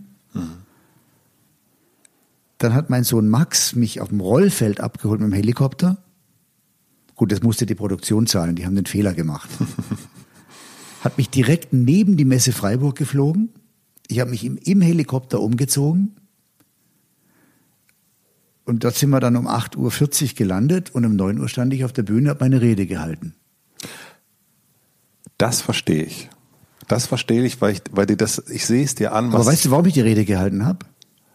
Weil ich es zugesagt hatte. Genau, das verstehe ich. Und ich verstehe auch, warum du, du, du grinst ja, wenn du mir das erzählst, weil es dir eine Freude macht, dass du diesen. Äh, ja, weil es eigentlich unmöglich war. Genau. Ja, es war irgendwie unmöglich. Ich, ich bin da im Sudan im Prinzip, ja. Und, und das und ist ja eine ganz tolle. Im Herzen Afrikas. Und ich weiß, es bleiben jetzt irgendwie 14 Stunden und in 14 Stunden stehe ich in Freiburg auf der Bühne und das finde ich total geil, dass das geklappt hat. Das finde ich total, das kann ich total nachvollziehen. Es ist auch, das würde mir auch totale Freude machen, weil es geht, ne? Das macht man, weil man man es irgendwie kann. Vor allem hast du einen geilen Einstieg in die Rede, ne? Ja, es ist perfekt. Aber ähm, weißt du, worauf ich, worauf ich hinaus will? Ich will darauf hinaus, dass jemand, der die Freiheit so liebt wie du, ähm, dass er nicht sich komplett frei macht und sagt, ich mache mal, was ich will, sondern dass er sich verpflichtet. Und ich frage mich, was dir dieses, diese Zusage in Freiburg ohne diese Geschichte, was gibt die dir mehr als dein... Ich glaube, wir müssen Freiheit definieren. Mhm. Ich habe die Freiheit zu entscheiden, ob ich heute einen Auftrag annehme, der mich dazu verpflichtet, am 21. September 2021 auf irgendeiner Bühne zu stehen. Mhm. Und das ist meine Freiheit. Ich bin nicht verpflichtet, diesen Auftrag anzunehmen. Ich brauche auch nicht unbedingt die Gage. Und warum machst du es? Weil ich die Freiheit habe. Ich habe die Freiheit, das so zu entscheiden. Und wenn ich mich aus freien Stücken dazu entscheide, mich zu verpflichten, das zu tun, ja. dann liefere ich, und zwar 100 Prozent. Das, das, da habe ich gar keinen Zweifel. Aber warum entscheidest du dich, und ich will nicht Freiburg schlecht reden, überhaupt nicht. Aber warum entscheidest du dich mit 63 Jahren, der einen Weltrekord, der so viele Sachen gemacht hat in seinem Leben und so viele Abenteuer gemacht hat, warum sagt er 21.09.2021, ja, das mache ich. Das Gute Frage. Ganz einfach, weil es mir Freude macht, weil ich das spannend finde, Schau, du wirst ja im Leben, ähm, wenn du ein langes Leben hast und wenn du das Glück hast, lange gesund zu bleiben und wenn du das Glück hast, dass du einige Erfahrungen machen darfst, die dich etwas lehren, wirst du irgendwann vom vom Lernenden auch zum Lehrenden, obwohl man ja nie aufhört zu lernen. Ja. ja. Und ähm, Erfahrung, Wissen, Erkenntnis weiterzugeben, äh, schafft eine ungeheure Befriedigung. Also das befriedigt mich vergleichbar wie jemanden dazu zu bringen, etwas Besonderes zu erleben, wo ich weiß, jetzt habe ich in dessen Leben etwas bewirkt, was den vielleicht weiterbringt. Mhm. Und so ähnlich ist es, wenn ich ähm, darüber zum Beispiel spreche, was bedeutet Scheitern und Erfolg? Wie, wie hängt Scheitern und Erfolg zusammen? Und ähm, es geben ja viel mehr Menschen auf, als dass sie scheitern würden. Mhm. Was kann ich daraus für eine Lehre ziehen? Wie kann ich anderen Menschen vermitteln, dass es sich lohnt, das Momentum aufrechtzuerhalten, weiter an die Idee zu glauben, ähm, nicht nur Ideen zu haben, sondern auch die Bereitschaft zu entwickeln, diese Ideen in die Tat umzusetzen.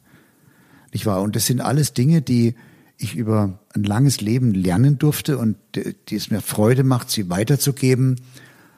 Und das natürlich als Vortragsredner mit entsprechender rhetorischer Struktur so, dass du dein Publikum eben auch erreichst mit der Botschaft. Das heißt, du ziehst aus diesem deine Satisfaction, wie du es erst genannt hast, ähm, ziehst du in dem Moment daraus, dass du, dass du das weitergibst, was du. Es geht um die Sinnhaftigkeit des eigenen Tuns. Jetzt könnte ich ja auch genauso sagen, ich nehme diese Rede nicht an. In dieser Zeit ähm, Surf schneide ich meine Rosen im Garten. Oder surfe. Mhm. Ja, Surfen ist eine Alternative, die ist immer akzeptabel. Ja? Nee, aber, aber ich, es mangelt mir ja nicht am Surfen. Nee, nee, aber äh, Rosen schneiden, nee, das müsste schon was anderes sein. Weil ja, klar, was denn? Es müsste ähm, ja in die Berge gehen hier. Das ist ja nicht. Äh, ja, aber daran habe ich keinen Mangel. Mhm. Nicht wahr? Es geht ja immer um eine Gewichtung. Also mhm. ich habe ja keinen Mangel okay. an Bergen. Ja, ich bin ja jedes Wochenende in den Bergen. Und wenn das Wetter schön ist, montags oder freitags, auch montags und freitags. Mhm. Also ich habe da, ich empfinde da keinen Mangel. Und wenn ich jetzt ähm, ein Angebot bekomme, dass eine Firma sagt, äh, Schweizer, haben Sie Interesse zu diesem oder jenem Thema ähm, eine Keynote zu halten auf dieser oder jener Veranstaltung, und ich bekomme ungefähr, oder mein Team, ich habe ein, ein Team hinter mir, ein Rednerteam, mhm. das sind ungefähr 1000 Anfragen pro Jahr. Mhm. Und davon scheitern schon mal 900 am Termin. Mhm. Und dann scheitern nochmal daran, daran wahrscheinlich 80 am Budget. Mhm. Und dann kommen halt die 20, 30 Reden raus, die ich dann wirklich halte. Mhm. Und, ähm, und das mache ich gerne. Und, und was ich auch gerne mache, dieses Redner-Dasein gibt mir auch die Chance, andere Redner zu hören. Also es mhm. sind ja oft Veranstaltungen, wo auch andere Speaker mhm. einen Auftritt haben. Und ich höre ja wahnsinnig gerne anderen Leuten zu. Mhm. Und wenn du mal verstehst, wie Rede funktioniert, erkennst du auch alle rhetorischen Tricks mhm. deiner Vor- oder Nachredner. Jetzt kommt die Werbung. Mein heutiger Werbepartner ist die Coro Drogerie. Wenn ihr regelmäßig diesen Podcast hört, habt ihr meine Liebesbekundung an Coro wahrscheinlich schon mehrfach gehört. Ich werde aber nicht müde. Mittlerweile bestelle ich wirklich so regelmäßig bei Coro, dass ein Abo-Modell wahrscheinlich mehr Sinn machen würde für mich. Es gibt tausend leckere Produkte wie zum Beispiel Toffee, Proteinboards, Salted Caramel Cookies oder den gefriergetrockneten Schokofrüchten. Wenn ihr die bestellt, werdet ihr garantiert auch schwach. Worüber ich besonders stolz bin, mit Vergnügen, also hier meine kleine Firma, hat gemeinsam mit Koro eine vegane Bio-Currywurst in Curry-Tomatensauce entwickelt. Wir haben da lange rumprobiert, immer wieder verkostet und jetzt ist sie am Ende noch leckerer, als ich das gedacht hätte. Das kommt dabei raus, wenn zwei vergnügte Firmen zusammenarbeiten. Schaut also schnell mal im Koro Online-Shop vorbei und packt euch die vegane Bio-Currywurst mit einem Rabatt in den Warenkorb. Mit dem Code HOTELMATZE erhaltet ihr nämlich 5% Rabatt auf das gesamte Sortiment. Den Link und den Code findet ihr wie immer in meinem Linktree in den Shownotes. Vielen Dank an die Coro Drogerie für die Unterstützung dieser Folge. Und nun zurück zum Gespräch. Wer hat dich zuletzt begeistert? Herr Gregor Gysi, witzigerweise, mhm. obwohl ich politisch nicht auf seiner Linie bin, mhm. aber das ist doch ein begnadeter Redner. Das ist auf jeden Fall, also Rhetorik, das kann er würde ich sagen. Der kann, der kann sich aus, aus so einigen Sachen hin und rein und wieder rausreden. Und Gregor Gysi ist mir mal persönlich begegnet im Münchner Flughafen. Und zwar äh, rannte mal ein kleiner dicker Mann hinter mir her und hatte meinen Geldbeutel in der Hand. Mhm. Das war Gregor Gysi? Das war Gregor Gysi persönlich und er war umgeben von einem Haufen anderen Leuten mhm. und die rannten alle mit, ja. Und er rannte hinter mir her, weil ich hatte nämlich meinen Geldbeutel verloren. Und mhm. er hatte das gesehen und hob diesen Geldbeutel auf und rannte mir hinterher in Richtung Drehtür. Mhm. Und äh, klopft mir so auf die Schulter, äh, Sie haben Ihren Geldbeutel verloren. Und ich drehe mich um und greife nach dem Geldbeutel und bedanke mich und erkenne Gregor Gysi. Mhm. Und jetzt sage ich, und da sage mal einer, Politiker seien nicht ehrlich. und dann hat er schallend gelacht. Ja, das ist gut. Wenn du in Nairobi bist oder in Freiburg bist ähm, oder wo oder in Utah unterwegs bist. Wie schaffst du es, dass du überall da sein kannst und hier gibt es eine Firma mit deinem Namen, Jochen Schweizer. Wie schaffst du es, dass du da loslassen kannst? Dass du vertraust, dass die. Naja, weil die Mitarbeiter halt so gut sind. Äh, das ist doch klar.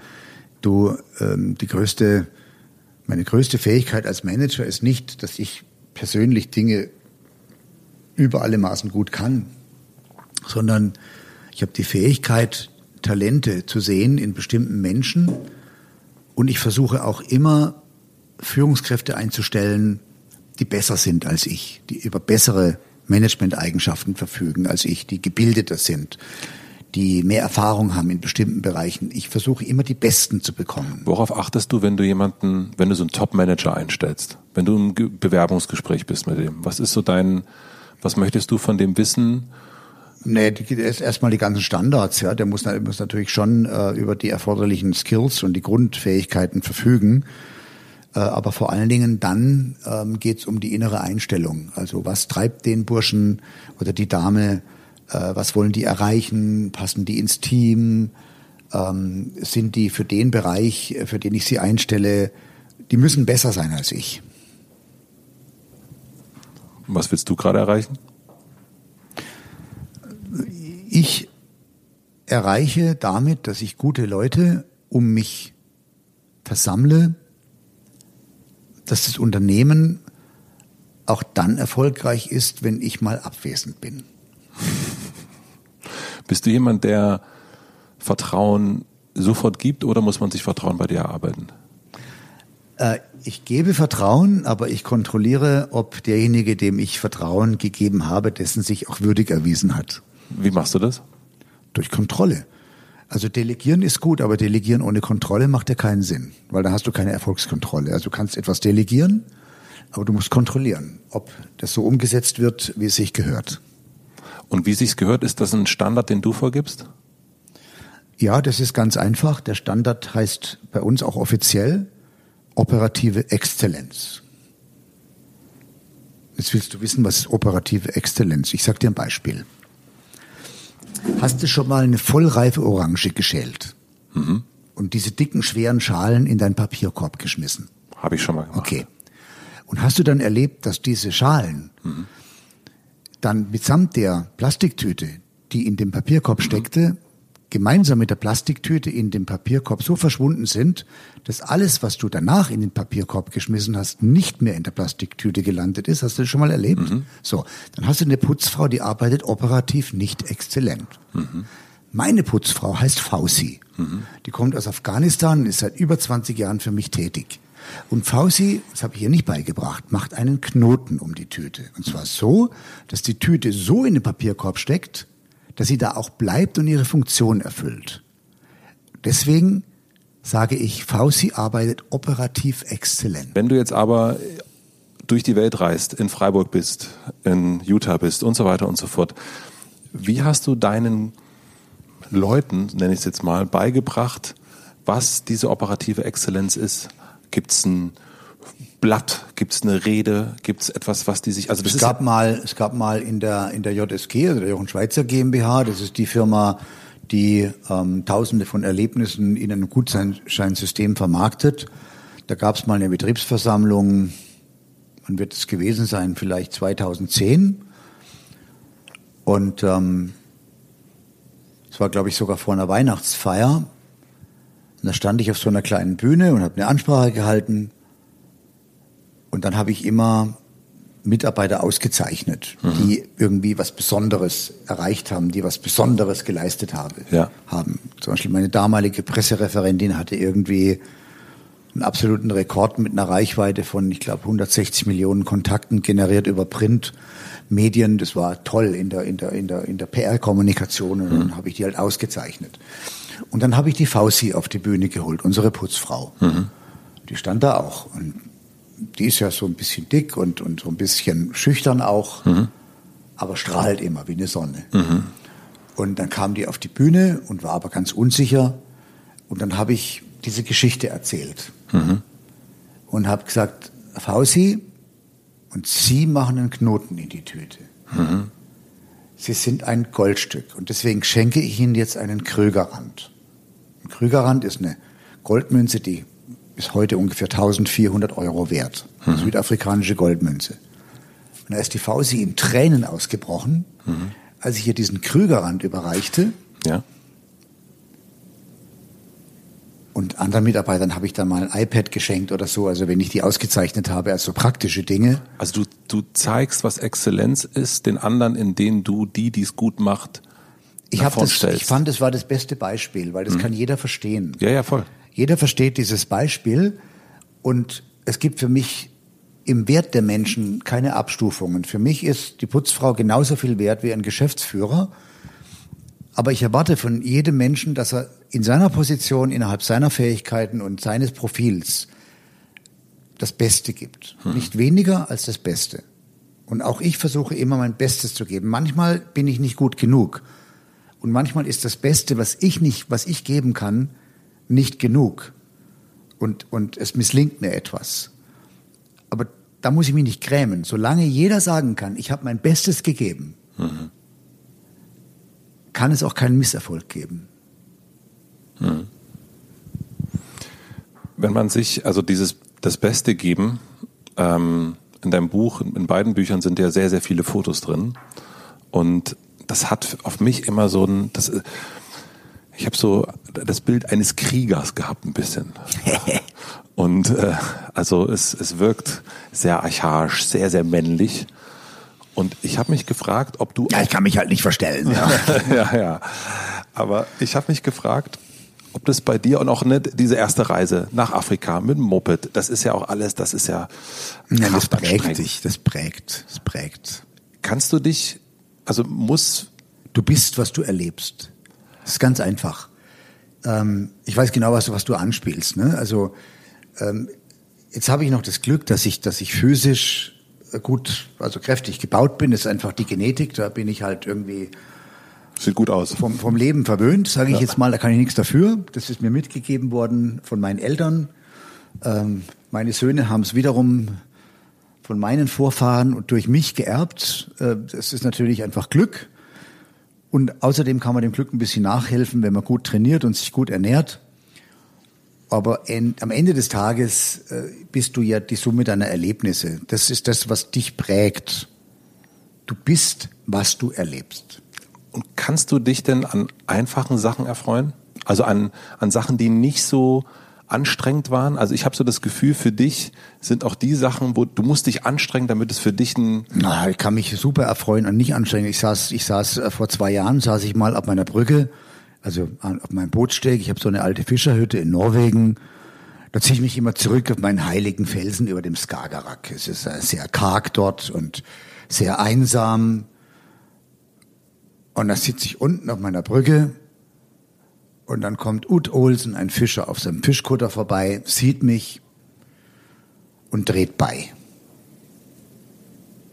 Weil ähm, ich war nämlich die Quelle immer für Erdinger Weißbier. Mhm. Bei mir gab es immer Erdinger Weißbier und das ist in Norwegen nicht so weit verbreitet. Ja.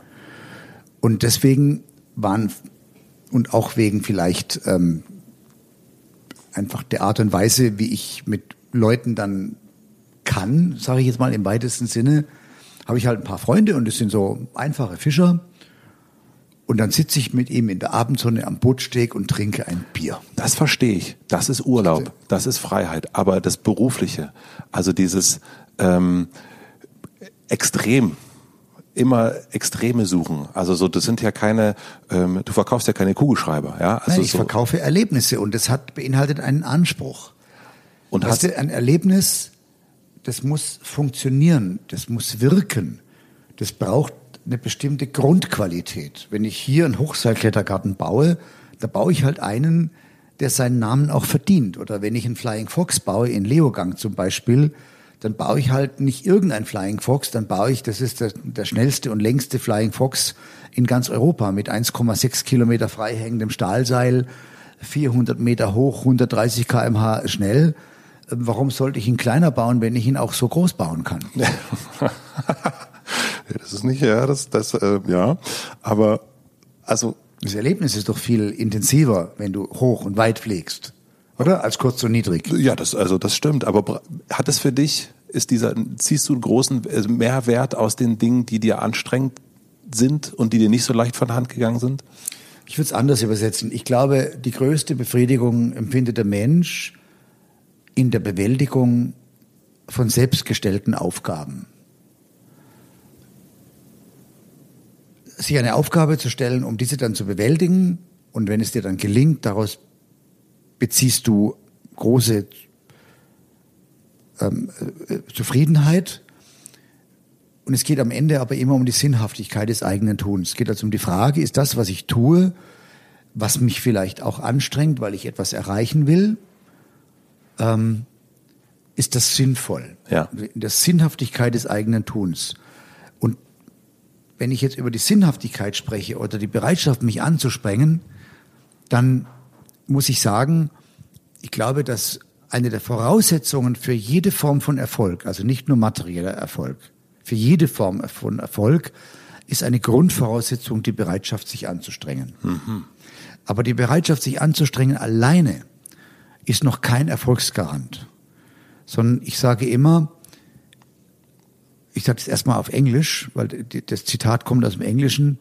Success is based on creativity in combination with a strong will to perform. Also Erfolg beruht auf Kreativität in Verbindung mit der Bereitschaft, sich wirklich anzustrengen. Und damit meine ich jede Art von Erfolg, nicht nur Geld verdienen. Ob ich im Sport was erreichen will, ob ich in der Musik was erreichen will, ob ich ähm, politisch eine Bühne suche. Du musst immer die Bereitschaft mhm. haben, dich anzustrengen. Und wenn du die nicht hast, dann geht's nicht voran. Und deswegen hast du den, ah ja, verstehe ich. Den kann ich. Äh, den so, kann wenn ich du das aber nicht willst oder nicht brauchst, auch gut. Ja. Also wenn du glücklich und zufriedener Mensch bist, indem du einfach sagst, ich bin zufrieden mit dem, was ich habe, ich bin, meine Bedürfnisse, die ich habe, sind ausreichend zufriedengestellt, ähm, das Leben ist mir bequem und angenehm, fein. Hm, du brauchst es. Ja.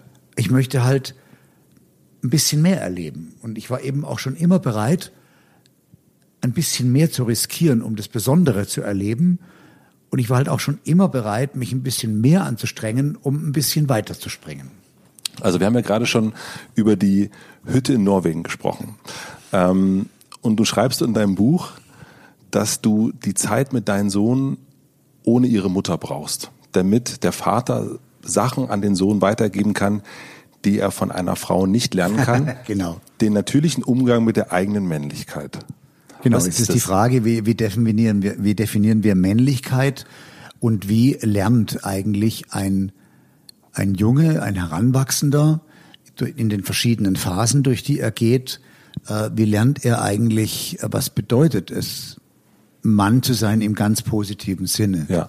Ich meine das nicht Gender, also ich meine das wirklich. Ja, ja, Mann. genau, im, im positiven Sinne. Und ich sehe eben, ich habe ein sehr traditionelles Bild. Ich sehe im Mann den Beschützer der Familie. Ich sehe mich verantwortlich für die Sicherheit der Familie. Und ähm, ich sehe mich verantwortlich, meine Kinder zu lehren, in dem Fall sind es Söhne, meine Söhne zu lehren, ähm, wie man das Leben vielleicht ähm, am besten meistert, wie man das Beste daraus macht. Und ich bin ja selber vaterlos aufgewachsen. Und woher bezieht dann ein vaterlos aufwachsender Sohn, also oft ist es ja so, dass dann ein Onkel vielleicht oder ein Mentor, ein männlicher Mentor in so eine Rolle reinspringt. Das hatte ich auch. Aber ich habe mich sehr stark ähm, fokussiert. Ich habe ich hab leidenschaftlich gerne gelesen, die Ilias, die Odyssee, die Nibelungen. Daher auch das Kriegerische?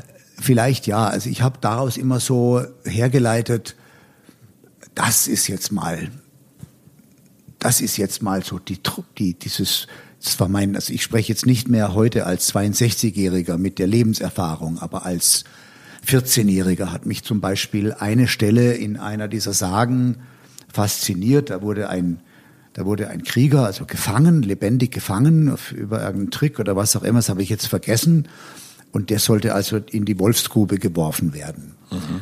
Und ähm, das ist natürlich ein schrecklicher Tod, nicht, nicht also in dieser Heldensage, nicht wegen der Schmerzen, die das mit sich bringt, sondern weil es ein ehrloser Tod ist, ja. Weil in dieser Sage sollte der Krieger ja ehrhaft sterben mit dem Schwert in der Hand. So, das war diese Sage und ich war 14. Mhm. Und dann hat dieser gefürchtete Schwertkämpfer den Chef dieser Truppe, die ihn da jetzt äh, hinrichten sollte oder wollte, auf diese fürchterliche Art, ähm, darum gebeten, äh, dass er mit dem Schwert in der Hand sterben darf. Und dann hat dieser ähm, Anführer der anderen Truppe hat ihm dann sein Schwert gereicht und er hätte jetzt die Chance gehabt, mit diesem Schwert, was er sehr gut zu führen verstand, sich vielleicht sogar zu befreien. Mhm. Das hat er nicht getan, sondern er sprang in die Grube und starb mit dem Schwert in der Hand. Und das hat mich als 12, 13-Jähriger, 14-Jähriger unglaublich fasziniert. Das habe ich empfunden als wahrscheinlich heute nicht mehr en vogue, ja, aber als die höchste Form der Ehrhaftigkeit. Mhm.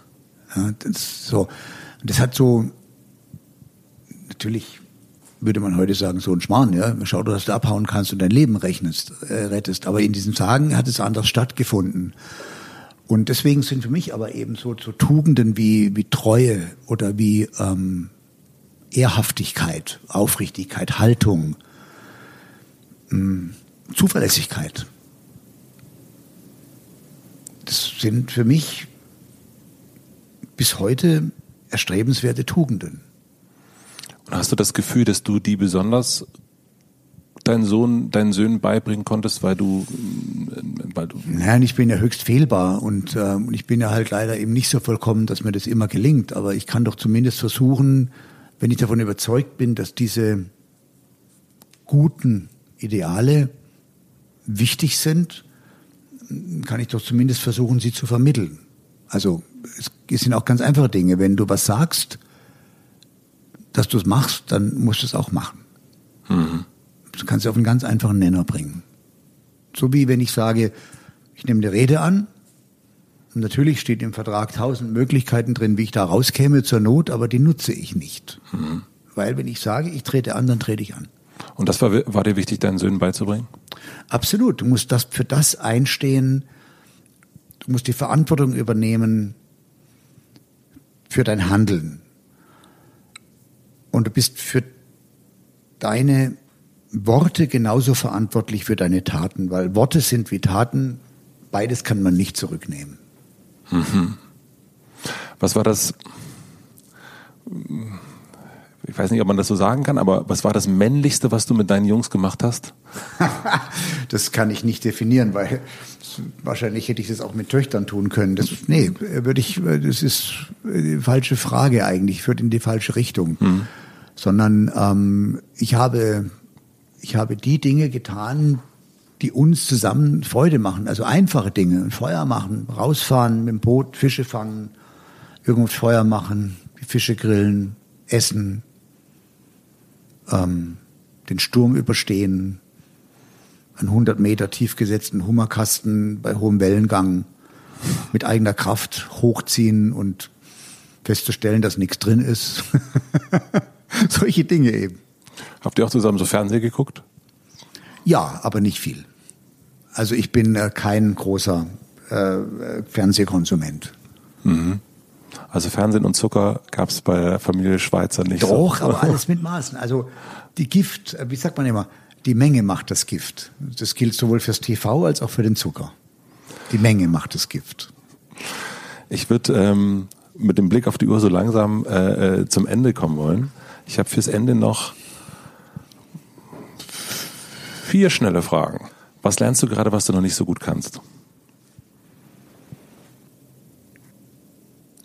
Dinge, die möglich wären, nicht zu tun.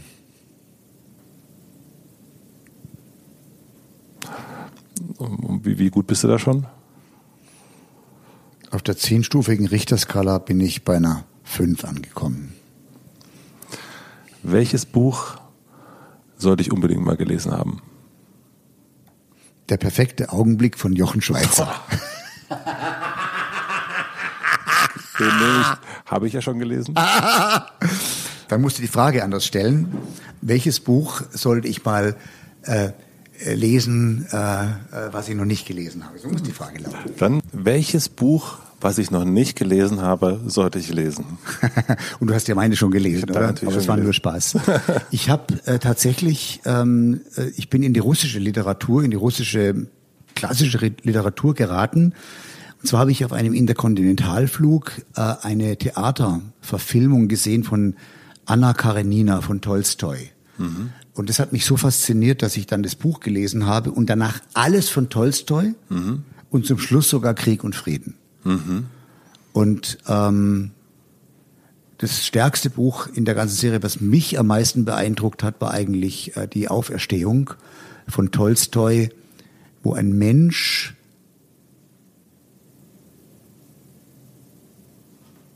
zur Wahrheit gefunden hat und zur Wahrhaftigkeit. Und das fand ich einfach umwerfend. Also bin tatsächlich jetzt so ein bisschen in die russische klassische Literatur reingeraten und habe tatsächlich auch wirklich alles gelesen, was Tolstoi geschrieben hat. Äh, die dritte Frage. Was möchtest du gewesen sein? Der, der ich heute bin. Gut. Und die letzte Frage, und ich sage direkt vorher, es darf keine Werbung von dir drauf verstehen. ich stell dir vor, ich habe eine große Plakatwand am Alexanderplatz für dich. Da, wo man sonst so runterspringen kann mit, dein, ähm, äh, mit deinem Angebot. Und du darfst entscheiden, welcher Satz von dir dort für eine Woche für alle, die da sind, zu lesen sein wird. Was würdest du draufschreiben? Kann alles passieren, mach doch einfach. Und dann dein Name drunter? Boah, das funktioniert auch ohne meinen Namen. Vielen, vielen herzlichen Dank. Dankeschön. Das Gerne, war's. Ja. Vielen, vielen herzlichen Dank fürs Zuhören. Ich hoffe, euch hat die Folge gefallen. Ich freue mich wie immer, falls ihr das noch nicht gemacht habt, wenn ihr den Podcast abonniert, überall da, wo man Podcasts abonnieren kann. Ich freue mich über Gästewünsche. Vielleicht wollt ihr noch mehr Unternehmer und Unternehmerinnen hier wieder im Hotel Matze hören. Dann schreibt mir gerne in die Apple-Kommentare.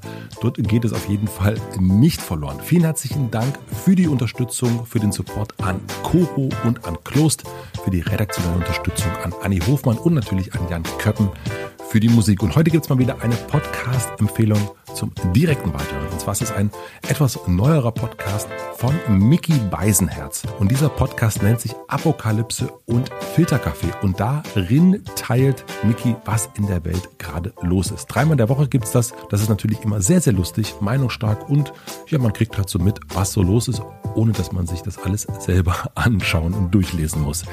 Apokalypse und Filterkaffee mein liebster neuer Podcast. Hört da mal rein. Wenn ihr es so wie Mickey macht, dann wünsche ich euch jetzt noch viel, viel Spaß beim Gewichteheben, beim Joggen, beim Liegestütze machen, beim Fahrradfahren, beim Fußballspielen, beim Fußball gucken. Und ich sage bis zur nächsten Woche. Euer Matze.